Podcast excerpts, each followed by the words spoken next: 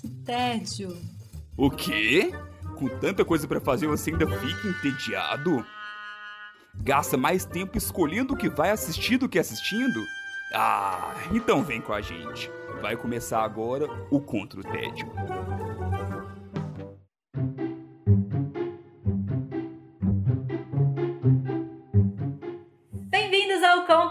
Tédio. Eu sou Sara Dutra e junto, com meu... e junto com meus companheiros de guerra temos a missão de te tirar do tédio. Hoje os nossos companheiros, os meus companheiros, os nossos companheiros são Felipe Chaves. Oi, Sara. Oi, gente. Silvia Costa Ferro. Olá, pessoal, mais uma vez. E chegamos com mais convidado por aqui, Daniel Pessoa, o Dan, tudo bem? Oi, gente, que honra estar participando disso aqui, meu Deus. Ei, Dan! Muito feliz. Muito bem-vindo ao nosso, ao nosso campo de batalha. Muito obrigado pelo convite e espero sair vivo dessa batalha aí. Aqui a gente sempre Tá ganha. E Dan, você está sendo convidado aqui, a gente já te conhece de outros grupos de WhatsApp, mas tem motivo especial para você estar aqui também hoje com a gente. Conta aí qual que é. Sim, eu resolvi me aventurar agora, assim como eles, no universo dos podcasts. E já tem três programas aí, o Sem Nada Desse Trem, que é o meu programa, que é um programa que ainda tá falando só de board game, mas a ideia é expandir esse universo e falar de tudo, cultura pop em geral. Muito bem, muito bem. Vida longa ao cessar, sem nada desse trem. Isso. Coisa mais mineira que tem. Esse nome é É sensacional. maneiro demais. Obrigado, gente. Muito bom. E quem vai começar hoje sou eu mesma. Vou trazer para vocês uma forma que eu tô combatendo meu tédio, que é ficando um tanto quanto confusa com algumas interpretações por aí. O que eu vou trazer hoje é um filme que chegou há pouco tempo no Telecine, que se chama Jojo Rabbit. Um filme que tá aí há pouco tempo. Há pouco tempo não, ele foi. Ele é um filme de, do ano passado, concorreu ao Oscar e tudo mais. Seis Oscars, inclusive. Inclusive, ele foi indicado. É, e é um filme um pouco controverso, porque ele conta a história do Jojo, ah, que é um menino, uma criança alemã de 10 anos que foi enviado para um acampamento ah, para crianças, enquanto sua mãe ficava em casa e lá ele já era assim um fã do nazismo, talvez, ali de Hitler, um menino tinha até um amigo imaginário, então assim, é um filme tanto quanto difícil de lidar, é, porque ele trata toda a questão do nazismo de uma forma um tanto quanto Annie with a Knee, sabe? A minha sensação é muito de que eu tô assistindo Annie É with uma a premissa mas estranha. É uma premissa É uma estranha. premissa estranha. E a Bizarra. fotografia do filme e o clima, assim, todo, todo levinho, me lembra muito Annie with a Knee. É...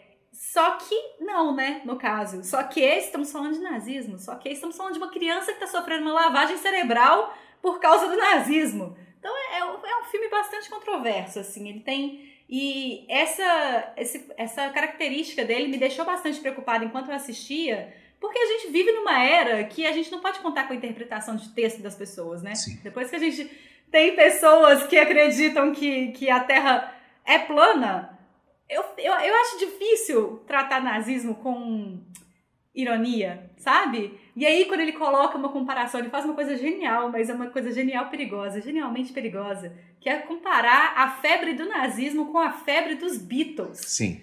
E aí ele faz essa comparação e meu coração quase sai pela boca porque eu falo, meu Deus, socorro, o que, que tá acontecendo com o mundo? E é difícil entrar naquele mundo que o que Jojo Rabbit propõe a retratar, mas que em vários momentos também ele deixa muito claro é, o que que realmente está sendo a proposta ali, qual é a proposta que realmente está sendo trazida pelo filme. É estranho que, assim, eu não tive muito essa percepção. Eu, no início, vendo a sinopse, assustei um pouco, assim, na hora que você começa a assistir o filme, gera esse estranhamento. Mas, igual você falou que tem passagens geniais, eu acho que tem tantas passagens geniais que mostram o quanto o próprio diretor e a própria. O, o- o roteiro do filme tá zombando de tudo aquilo ali, sabe? O quanto o próprio. O filme é feito, eles mesmos não levam a sério e falam de uma forma pejorativa sobre tudo aquilo que tá acontecendo. Sabe? Então, no começo eu fiquei com esse certo receio, mas depois eu falei, poxa, peraí, é, É muito é engraçado. escrachado, é Realmente muito escrachado. é, é escrachado que, e, é, e é legal porque, assim, eu sei que você deve. Eu já tô adiantando, eu sei que você deve falar sobre isso, mas o diretor que interpreta o Hitler, sabe? E, e ele faz de uma forma, assim, completamente. O Hitler é barrigudo. Sabe? O Hitler é barrigudo. Eu começo por aí. Então, e é extremamente caricato, assim, eu acho que a pessoa ela pode ser cega o que for, que, sabe, eu não sei se, se ela vai enxergar aquilo ali e vai falar, poxa, realmente, que cara incrível, sabe? Com aquele Hitler ali, do jeito que eles, eles retratam. E é, e é interessante porque, assim, mostra muito, por mais que é, o que o Jojo, ele compra e o que ele gosta, é, pra gente é, é um absurdo, mas é uma criança, sabe? E aí, dentro do que ele tá imerso ali, você acaba até, tipo assim. Tá, é Faz uma sentido criança ali, que ela, né? ela. É, é, faz sentido o que ela tá ah, entendendo e aprendendo ali, sabe? Depois ela vai meio que abrindo os olhos, porque ela vai crescendo e vai vendo na prática que aquele mundo criado ali não é o que ele esperava, o que ele pensava, né? Sim, a criança recebendo a lavagem cerebral do nazismo, né? Sim. Tipo, o que a Sara falou, concordo bem com ela, porque hoje em dia é difícil esperar da galera hoje que eles entendam ironia, né? O filme é inteiramente irônico, assim, o tempo inteiro. Sim. E vale lembrar que até Vida é Bela lá atrás recebeu uma cri- recebeu críticas, né, por conta do teor que eles representaram o nazismo na época. Então, Nossa, bem lembrado. E eu vi umas críticas que fazem até esse, esse paralelo. Sim. Do, o, o tanto que dividiu a crítica é, é, é comparável, assim, em algum, em algum ponto. sim, falar sobre o nazismo sempre vai ser complicado, né? É aquela própria série que tem no HBO agora, que eu esqueci o nome, Hunters. É na Amazon Prime. Eu achei que eles erraram muito a mão, mas aí também já indo pro lado do Chaves, eu acho que Jojo Rabbit não erra a mão nesse ponto, não.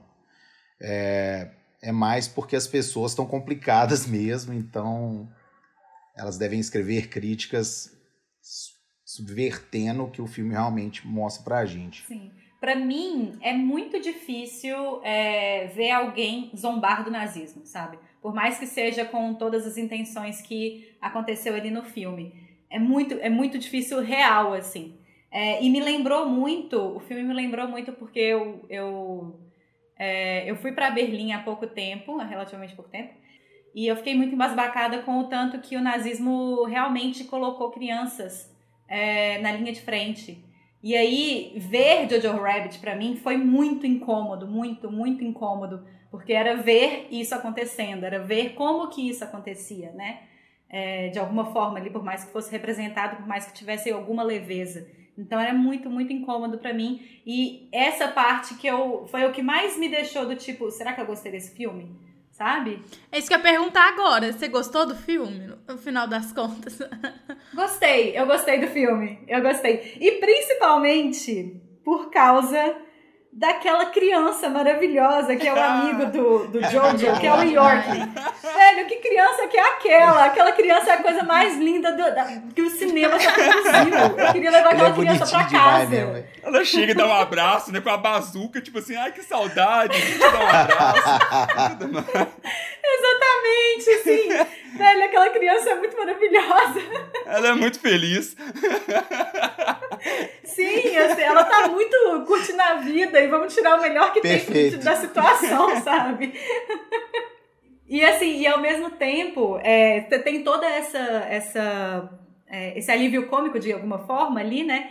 E logo no início do filme, uma outra coisa que me impactou muito foi o bullying que o Jojo sofre, né? É, no acampamento e tudo mais, que é o que dá o apelido pra ele de, Jo- de Jojo Rabbit. Sim.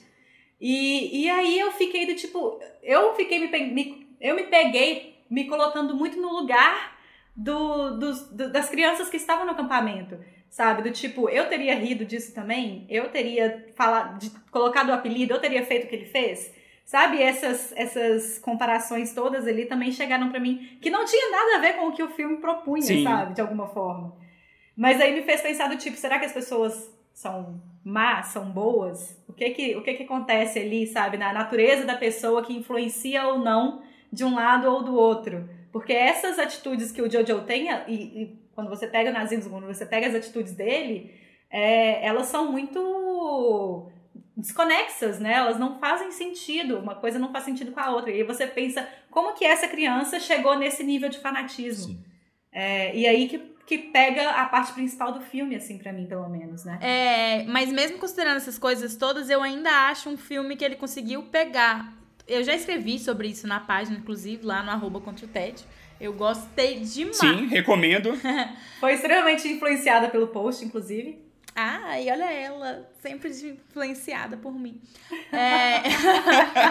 mas eu achei ele incrivelmente leve, apesar do, do tema. Assim, o tema é muito pesado, mas o filme foi feito é, de uma maneira. A Scarlett Johansson ela é tão é, ponderada, amorosa, que não, não. Sabe? Eu acho que o filme ele, ele é. O tema dele é muito alto, assim, de, de pesado, mas a direção e as coisas não são.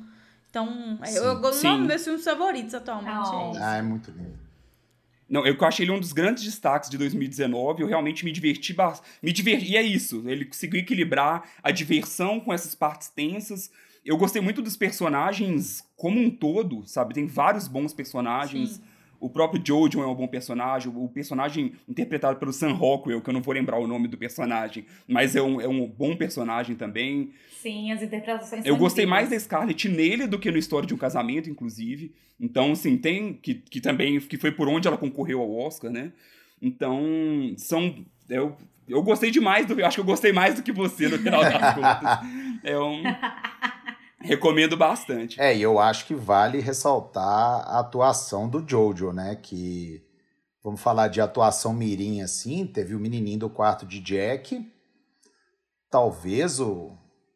Talvez não, né? O menininho lá do Hugo Cabré, que hoje já tá velho, que é um filme antigo, mas a, a atuação dele é ótima. É ótimo. E hoje em dia, a atuação desse menino é uma das melhores que eu já vi, é verdade, infantis, é assim, é né? Sim. E ele é bem novo, ele é né? incrível. É bem... Sim. Ele é incrível. O jeito que ele liga, ele lida até com as inserções Sim. que vem depois, são as borboletas saindo lá, aquele amor platônico dele. Eu acho tão bonitinho, gente. É, é demais, cara. Eu achei ele demais. Eu acho que o filme.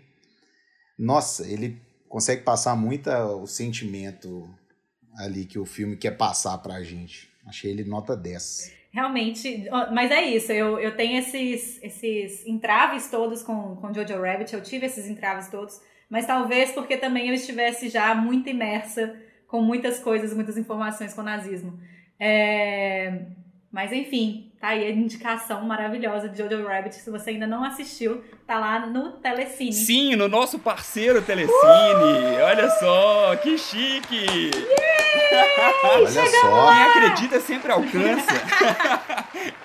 Falamos tanto aqui em Nota Telecine que final, notaram a gente e agora o Telecine é um dos parceiros do Contra o Tédio.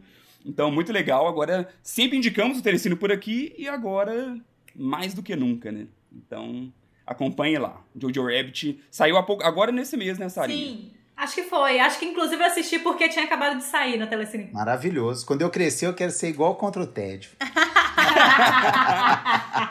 Cola com a gente que você brilha. Por falar nisso, então, Dan, vamos lá, vamos entender como é que isso aí tá funcionando, como é que você tá combatendo o seu tédio. Tô combatendo meu tédio ouvindo contra o tédio, olha aí, vou puxar saco já de cara. Tô brincando, gente. Assim, apesar de ouvir bastante, eu até conversei com a Silvia hoje, eu não sou muito de podcast, mas é, eu recebi tantos feedbacks bons vindos de vocês por conta do, do, meu, do, lançamento do meu podcast que eu comecei a ouvir alguns programas antigos. Eu fui convidado aqui hoje para indicar uma expertise minha e de acordo com a Sara, acho que é uma inauguração aqui no programa, certo? Falar de, de board games. Uhul! Aê!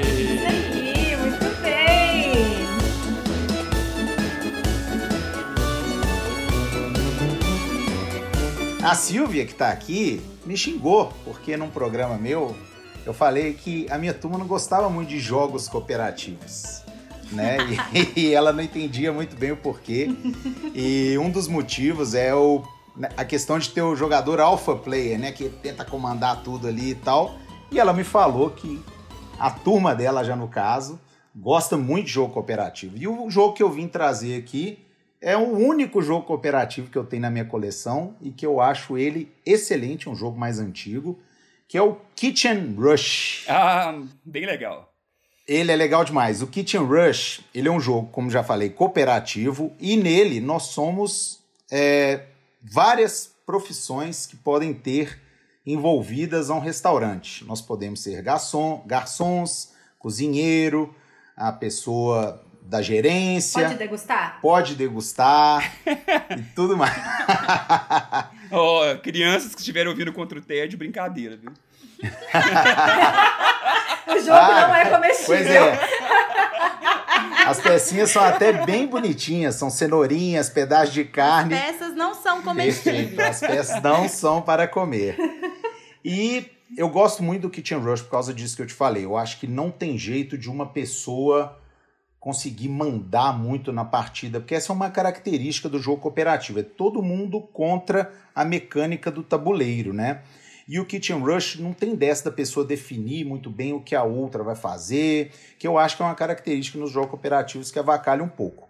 Então, dentro disso, o Kitchen Rush você tem que servir pratos, fazer pegar os pedidos do, dos, dos clientes e dentro da cozinha você vai cozinhar, é, preparar os pratos, é, contratar ajudantes, é, repor os ingredientes na dispensa e isso tudo acontece em tempo real. Ele é um jogo de alocação de trabalhadores que a gente fala, e ao contrário dos, das pecinhas de madeira, né, que são os meeples dos trabalhadores, eles substituíram aqui, eles tiveram uma sacada muito boa, que são as ampulhetas. Medo. Então, medo. Loucura. A dinâmica do jogo é essa. A gente combina antes como vai funcionar a rodada. Sara, você vem aqui e repõe os alimentos. A Silva vai no, ali pegar um pedido. Eu e o Chaves vamos lavar os pratos e botar o, umas coisas para cozinhar. Aí, play então, na loucura. Play não, né? E aí vai na loucura. Na loucura. Então é isso. Antes da, da, da rodada começar, e ela tem um tempo pré-determinado, é, a gente consegue combinar esses, esses primeiros movimentos. Tentar, né? Mas Tentar, depois. Claro que isso não vai funcionar, né? Depois começa, tira a ampulheta aqui, seu tempo já acabou, eu preciso de cozinhar, repõe aqui a carne na, na geladeira e por aí vai. E é um jogo extremamente difícil. O jogo ainda tem cartas que avacalham os jogadores, tem cartas que ajudam os jogadores, a gente tem um objetivo final a cumprir e é muito difícil. Mas ainda assim, bem divertido, eu recomendo demais. Qualquer semelhança com o Overcooked é mera coincidência? Eu não, eu não conheço Overcooked. Overcooked, pra quem não conhece, no caso do Dan também, é um videogame, tem post no Country TED. É um videogame, tem pra as PS4, né, Chaves? Nossa, já tem pra quase é, tudo. Pra quase tudo, tem pra é. Switch, pra tem pra Switch. PS4, tem pra Xbox, É, PC. que você é um. É isso que o Dan falou, só que versão videogame. Você pica as coisinhas, faz a cozinha, entrega. E é uma grande correria, assim. É bem divertido. E a gente sempre fala, você faz isso, você faz aquilo, você faz aquilo outro, e no final das contas ninguém tá fazendo nada do que devia. E tá todo mundo morrendo queimado dentro da cozinha. É, e é o, o que o Dan falou mesmo, assim, o, o fator da ampulheta é até mesmo para mostrar o tempo que cada processo gasta para poder fazer. Você não pode tirar antes daquele da, do tempo todo passar. Então você tem que saber gerenciar isso, o tempo, o tempo que eu tô Perfeito. tirando ali, colocando mantimento, o tempo, quanto tempo demora para poder cozinhar alguma coisa e é tudo ao mesmo tempo. Sabe? Então, o que, o porquê que não existe um alpha play? O alpha play, ele pode até tentar lá no começo, na hora de programar, mas durante o jogo, tá cada um cuidando do seu rolê, da, da sua sessão ali. Então, você não tem nem Porque tempo. todo mundo faz ao mesmo, Perfeito. tudo ao mesmo Isso, tempo. você não tem nem tempo de cuidar do, do outro, porque o seu bicho tá pegando fogo também o tempo inteiro. Então é isso, é uma, é uma correria. Já quero. Eu joguei, eu, me- eu me diverti, mas assim, é aquele que você sai suado da partida. sabe? Acaba você tá Sim. assim, no. Ufa, sabe? assim, ganhei depois. Vamos jogar um joguinho aqui pra descontrair, pra Não, relaxar. não é. Não, não é tanto cérebro, é mais ação. É um jogo de ação total. Mas ali. ele, a, ele é todo muito longo ou é a part, as partidas são curtinhas? Como é que é? Não, eles. ele- é, são quatro rodadas de cinco minutos, talvez. Ah, Ai, tá, é adoro. rapidão mesmo. Então ele é bem rapidinho. E é isso que o Chaves falou. Você começa sentadinho, com a mão na cara assim, achando que não vai nada. Na segunda rodada já tá todo mundo em pé, olhando o tabuleiro de cima, já preparado para colocar a ampulheta no lugar ali. é uma loucura. Eu É, não, acho e, gra- e graças a. Deus que é cinco minutos, porque senão tinha gente infartando na mesa. porque é muita correria. Qual que é o nível de briga com o coleguinha? Ah, não tem. Eu- É o único nível. É mais de boa. É o nível de decepção Ah, na hora tá. que a gente perde. É só isso. Ou isso é- depende do coleguinha, porque tem coleguinha e coleguinha. Olha, acontece às vezes a gente tomar uma decisão errada que avacalha o final da partida. Por exemplo, ah, vamos pegar mais pratos e fazer mais dinheiro. Só que a gente precisa de um combo de três coisas: estrela, dinheiro e pratos servidos. Então, às vezes, a gente foca no dinheiro e esquece as estrelas. Foca nas estrelas, esquece a quantidade de prato. Então, se ninguém está atento às três coisas, às vezes a dica do amiguinho é, pode atrapalhar, mas no fim das contas eu- a gente também é culpado que não percebeu que isso pode ser um fator que faça a gente sair derrotado. Quantas pessoas que jogam? Quatro. Quatro. Mas assim, co- cooperativa é aquela coisa, se tiver um quinto ali, você empresta uma ampulheta pra pessoa e é isso aí, eu acho que dá pra fazer. Tira a ampulheta de outro jogo e vai. E ele até funciona bem de dois. Funciona bem de dois. Eu acho que fica até mais fácil, dependendo, porque nesses jogos cooperativos, assim, tem hora, ainda mais esse que é muita mão rodando ali na mesa, tem hora que menos é, é, mais, é mais fácil. Sim, inclusive esse é um dos motivos da minha indicação, que ele é um jogo que eu joguei bastante na pandemia, que ele funciona muito bem para todas as quantidades de jogadores que ele oferece, de duas a quatro, né? E é isso, eu, eu joguei ele várias vezes durante essa quarentena. Como que o jogo chama e onde que a gente encontra ele? Pois é, o jogo é o Kitchen Rush. Você encontra ele nas principais luderias de Belo Horizonte e Brasil afora e nos sites especializados. Que inclusive eu recomendo se pesquisarem porque ele está em promoção, porque parece que uma nova versão já foi anunciada. Com novas regras, novo visual, porém não diminui nada a versão que já existe. Dança, última coisa. É, você acha que é um jogo fácil pra quem nunca jogou board game? É um jogo ok de ser iniciado, sim, pro pessoal? Sim, porque a partir do momento que você jogou a primeira rodada, se a pessoa não pegou alguma coisa, na segunda ela já entendeu tudo, entendeu? Então, você joga a primeira Entendi. rodada, A mecânica é fácil. isso, meio errado ali, a, a galera tá se ajudando, né? Então a pessoa tá meio perdida, você fala, ô, aqui, ó. É o bom do cooperativo é esse, né? Porque um vai ajudando o Isso. outro ali, entendeu? Legal, legal. Ele não é um jogo de entrada, mas é um jogo simples para apresentar para as pessoas. Inclusive, pra quem gostou da ideia aí do Dan e ficou interessado sobre jogos de tabuleiro, em breve sai um especial aí no Contra o TED, onde a gente vai entrar mais a fundo nesse mundinho. Olha as promessas do moço. Olha o spoiler! Um, um- um dia sai. Agu- Aguarde e confie. Quero estar nesse também, quero estar nesse também. Vamos agora com a sua dica. Silvia, como é que você tá combatendo o Tô tédio? combatendo meu tédio vendo Breaking Bad versão feminina. Nossa! Olha, que audaciosa é ela.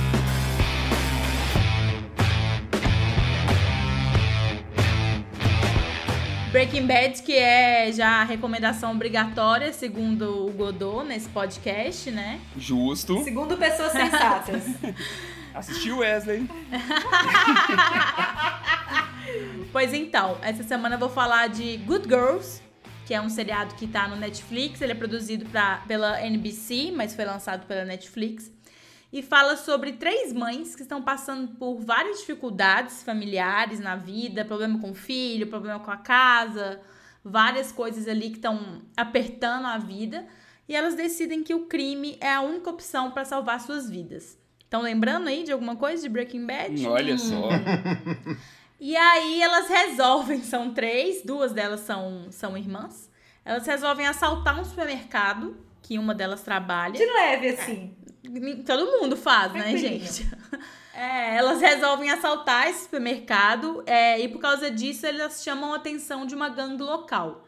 E daí é, vão várias implicações que vão acontecendo. Assim, o plot, a lógica lembra muito Breaking Bad, mas ela, ela difere da série. Ela é classificada como comédia dramática Então, eu acho que principalmente na primeira temporada ela, ela tem uma pegada é, mais divertida, assim, mais comédia zona. É, não é ha-ha-ha, é, tem a ver com os dramas e tal. Mas na segunda, cara, ela realmente ela abaixa o nível, sobe o nível, não sei dizer, do, do drama, assim. depende, depende da, da, da pessoa Do que está de vista. escutando. Do ponto de vista. Ela aprofunda muito, assim, ela toma uma proporção dark é, do que, que as pessoas são capazes de fazer por dinheiro. É, Dark, a- o sentido, Ai, tá, sabe. Chaves? Não é a série, não. super. Ah, é, eu já tava uma- estranhando. A Silvia proibiu a gente de ficar falando de Dark aqui e ela falou Dark. Eu reparei, eu reparei.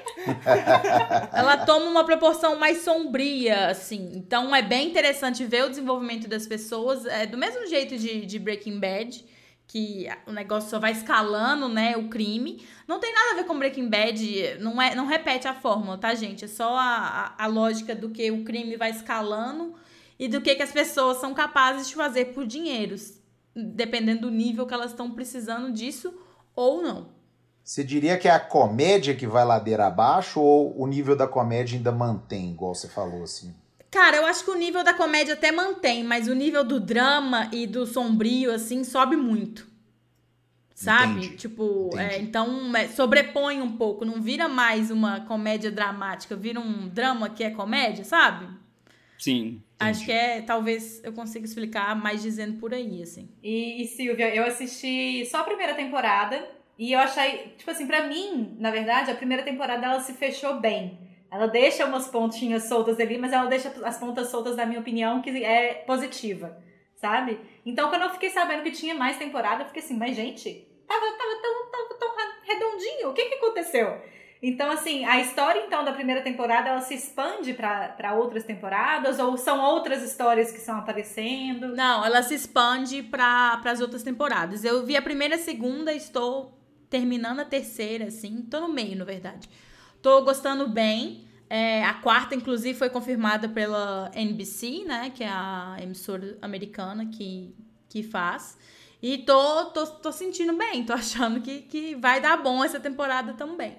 Mas acho que vale muito a pena. Você gostou da primeira, Gostei, né? achei bem legal a primeira. Só que eu jamais imaginaria que ela pudesse escalar para um nível de, de, de nível sombrio dessa forma, porque a primeira temporada ela realmente equilibra muito bem os dramas pessoais das protagonistas, principalmente, né? E a comédia.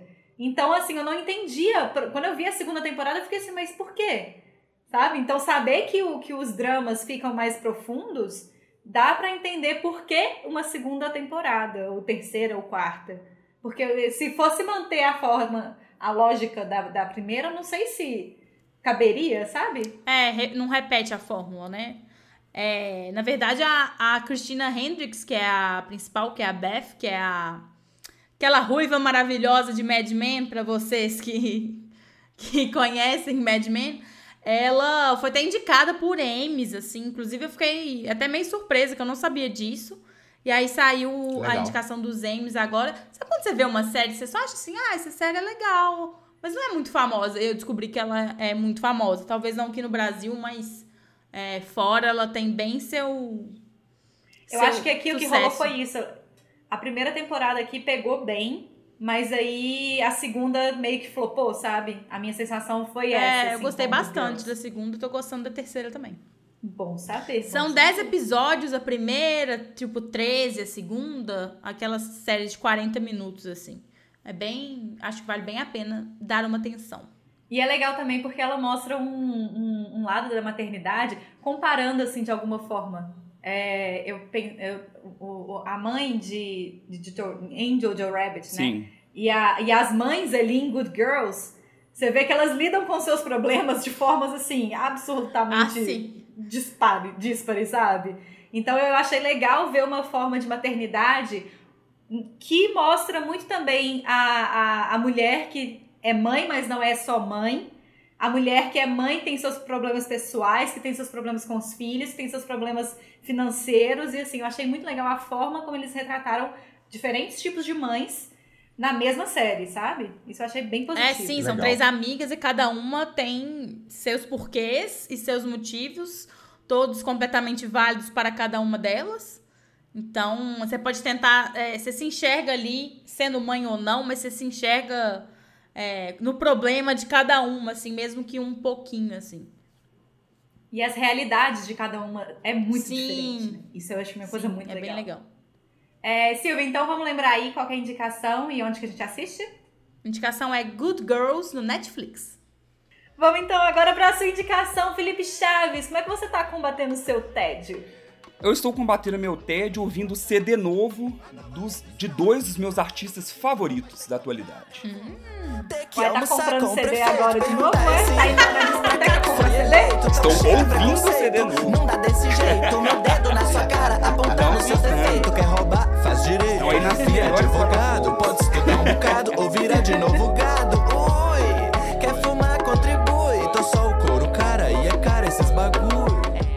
Então, estou falando do CD novo do Hot Oreia. Um CD novo que chama Crianças Selvagens. É, a minha ideia aqui era até falar e indicar mais o CD, mas assim, até pela cara de surpresa aqui dos nossos combatentes do dia, eu acho que eu vou falar um pouco mais sobre a dupla, sobre explicar um pouquinho aí da história do Hot Oreia, até mesmo pra vender, porque eles merecem, sabe? Eles são muito diferentes e são muito incríveis. E esse nome maravilhoso, chamar as pessoas de orelha é uma coisa incrível. Confesso, quando você falou Hot Orei, eu achei que era um apelido pra Red Hot Chili Peppers. Aí eu fiquei pensando assim, Hot Chili. Chili não é orelha. Por que, que ele tá falando isso? Mas beleza. Eu fiquei é um surpreso. anagrama, você que não pegou, Dan. É um anagrama. Então, pra quem não sabe, Belo Horizonte tem uma cena de rap muito forte, assim, e isso não é de hoje, sabe? Já tem muito tempo.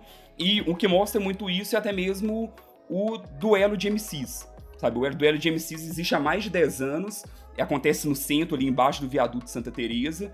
E- Saudades. é, exa nossa, muitas saudades. Que reúne várias batalhas de rap, já cresceram até mesmo para fazer uma competição nacional, né? Já tem um tempo que, que é uma competição nacional. E lá permite até mesmo muitas pessoas se conhecerem dentro desse cenário do rap mesmo. Lá então, que juntou e que se conheceram e juntaram o Hot e o Oreia, são duas pessoas diferentes. O Hot ali cresceu no Teatro Giramundo, ele inclusive é neto do criador do Giramundo. Que legal. E o Oreia, que se denomina o gangster do mato, era um dos, dos batalhadores de, do- de rap ali. Inclusive no YouTube tem várias batalhas ótimas dele de rap. Eles se conheceram, um pouco tempo depois eles se juntaram ao coletivo DV Tribo, que também é muito forte, que tem grandes dos nomes aqui de Belo Horizonte do rap, FBC, Clara Lima, Coyote, Hot, Oreia e Jonga. Então são seis ali que se juntaram. E é depois. famoso, gente. Jonga é famoso. são. pra quem não tá acompanhando. Jonga é famoso. Não, é que eu ia falar que, inclusive, tem uma música do Jonga que ele começa falando DV Tribo, né? Exatamente. Eles É. sempre prestam homenagem ao DV Tribo, mesmo o DV Tribo ter tendo final, dado uma pausa, sabe? Eles inicialmente falaram que tinha acabado, depois que estão dando uma pausa, mas todos seguiram projetos próprios e que estão fazendo um bom sucesso. O DV Tribo acabou ali em 2018, aí o Hot e Oreia se juntaram e fi- firmaram a dupla, e em 2019, que foi no ano passado, saiu o Rap de Massagem, que foi o primeiro CD deles, que é até meio que, quase que uma uma zoeira com o rap de mensagem, que é um tipo de rap mais sério e tudo mais, passando a mensagem, eles fizeram o rap de massagem. Já amei eles. Não, e assim, são. Eles são muito diferentes, sabe? Assim, até pra quem gosta de rap, gosta da, da originalidade deles, tem até quem não gosta de rap, vê e fala, pô, peraí, é interessante que isso aqui é muito diferente de tudo, sabe? Eles têm um, um estilo muito próprio e. Aí, ok, teve o rap de massagem, que foi muito bem recebido pela crítica no, no ano passado, assim, ficou em- entrou na eleição da Rolling Stones para entre os melhores CDs do Olha. ano e tudo mais, que quem ganhou foi o Jonga, quem ganhou foi o Jonga também da DV Tribo. Olha que coisa. E isso, assim, tem participação do Hot no CD do Jonga, tem participação do, do Jonga no CD do Hot Oreia, sabe? Tem toda. Eles vão um puxando o outro. Isso que é o legal do cenário do rap de BH, é que é o tempo inteiro um empurrando o outro, sabe? É, Sim. Ajudando pra Ah, todo mundo crescer junto. Tem essa união muito forte. Sim. E aí agora saiu, no dia 10 de setembro, tem nem uma semana, o segundo CD deles, que é o Crianças Selvagens. Então, eu tô naquela fase ainda, não sei se vocês são assim também, de adaptação com o CD, sabe? Que depois que lança o CD, você vai ouvindo, cada vez que você ouve de novo, você vai Aham. gostando mais, vai escolhendo ali as suas favoritas e tudo. O CD, ele tem alguns samples bem legais, tem sample com Nelson Ned e com Caetano Veloso. Tem uma música que chama Caramba. Presença com um sample do Caetano Veloso. E tem participação do Black Alien, sabe? Que antigo, antigo Planet Ramp. E da Nath Rodrigues. Então, assim. É, Tá bem tô acompanhado. gostando você. demais. Ainda.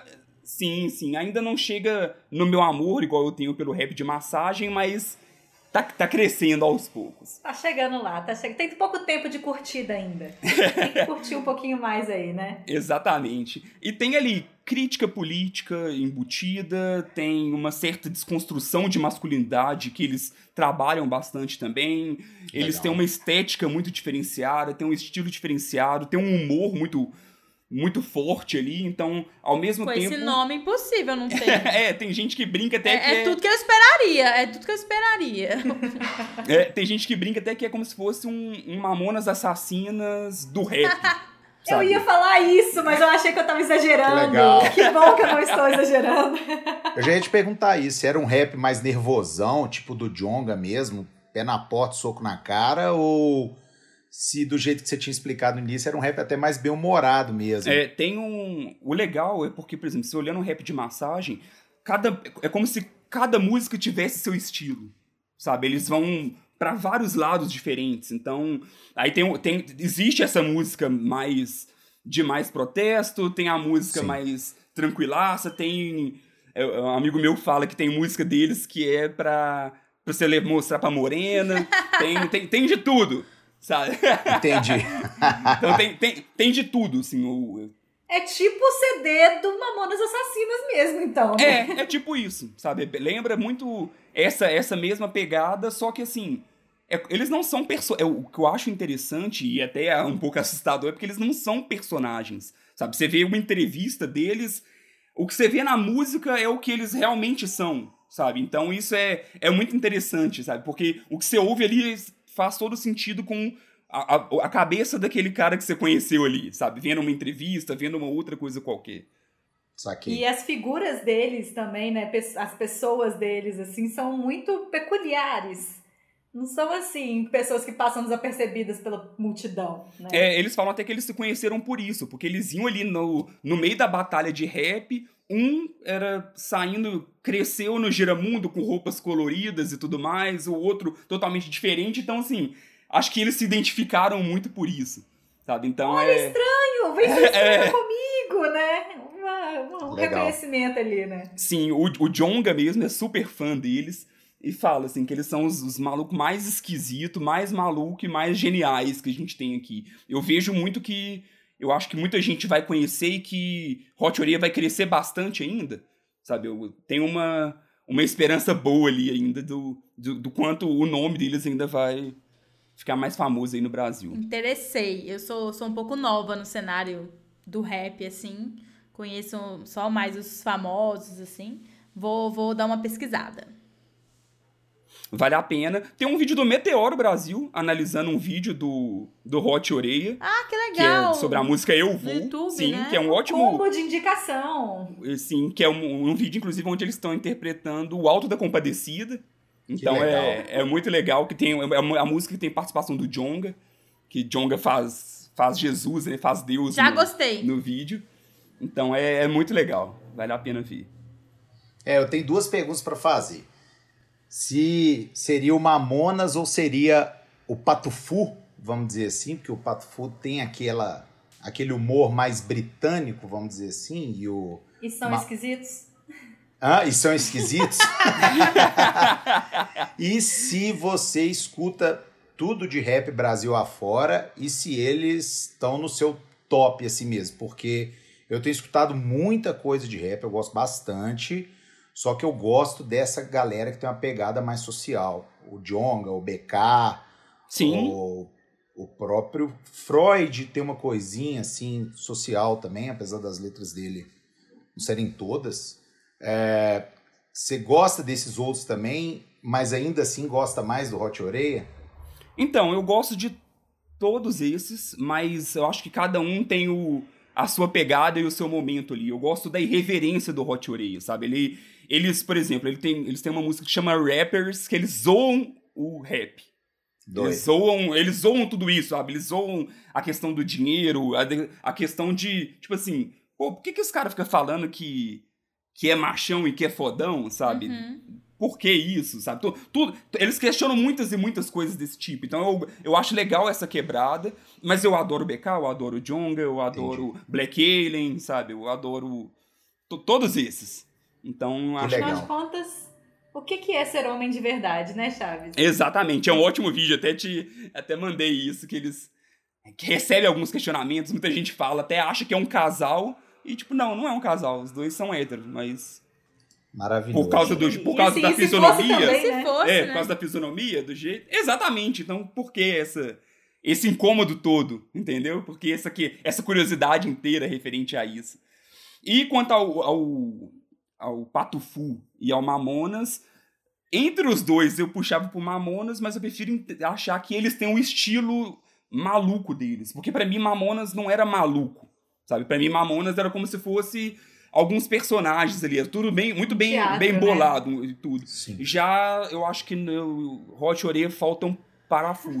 Eu acho que faltam parafusos, que é o que, que é o que torna eles pra mim geniais, sabe? Justamente o fato deles serem muito muito esquisitos e muito malucos. Ah, que legal, cara.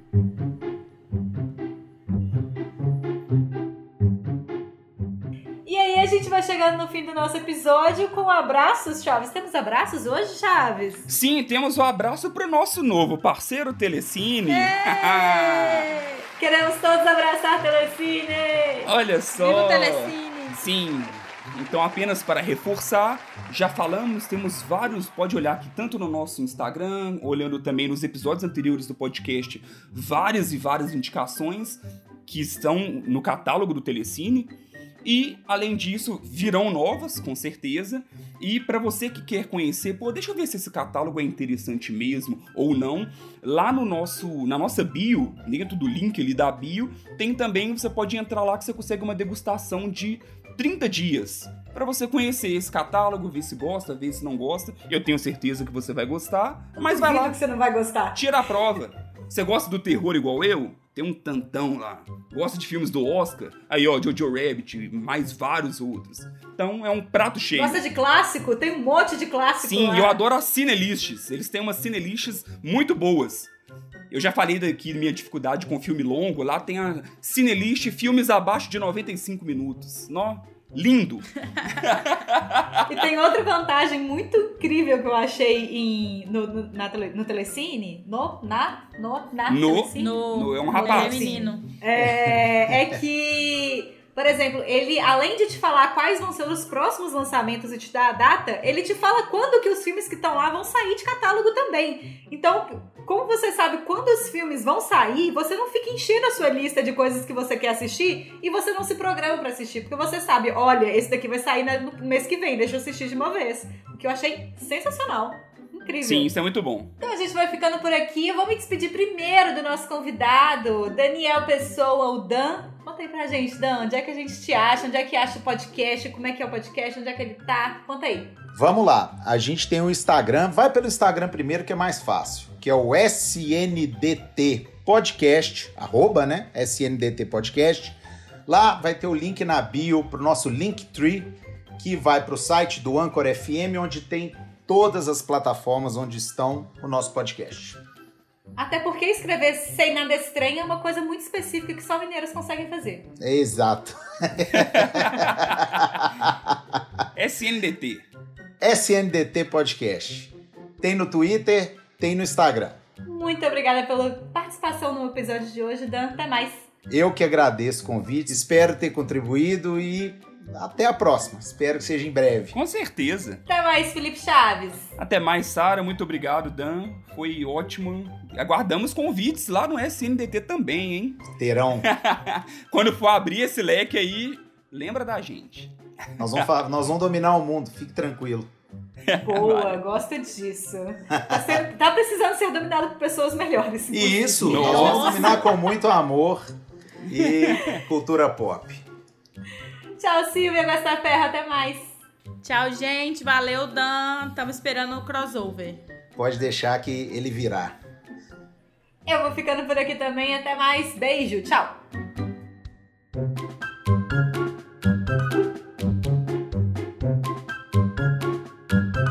É, Tem uma não, música Jonga só... do Jonga. Tem uma música do Jonga que ele. últimos- Ai, desculpa. Desculpa, desculpa, desculpa. É, Eu não, ia tô falar que tem assim, uma- Desculpa, desculpa. Ai, delay. Adoro delay. É. Vai, Dan.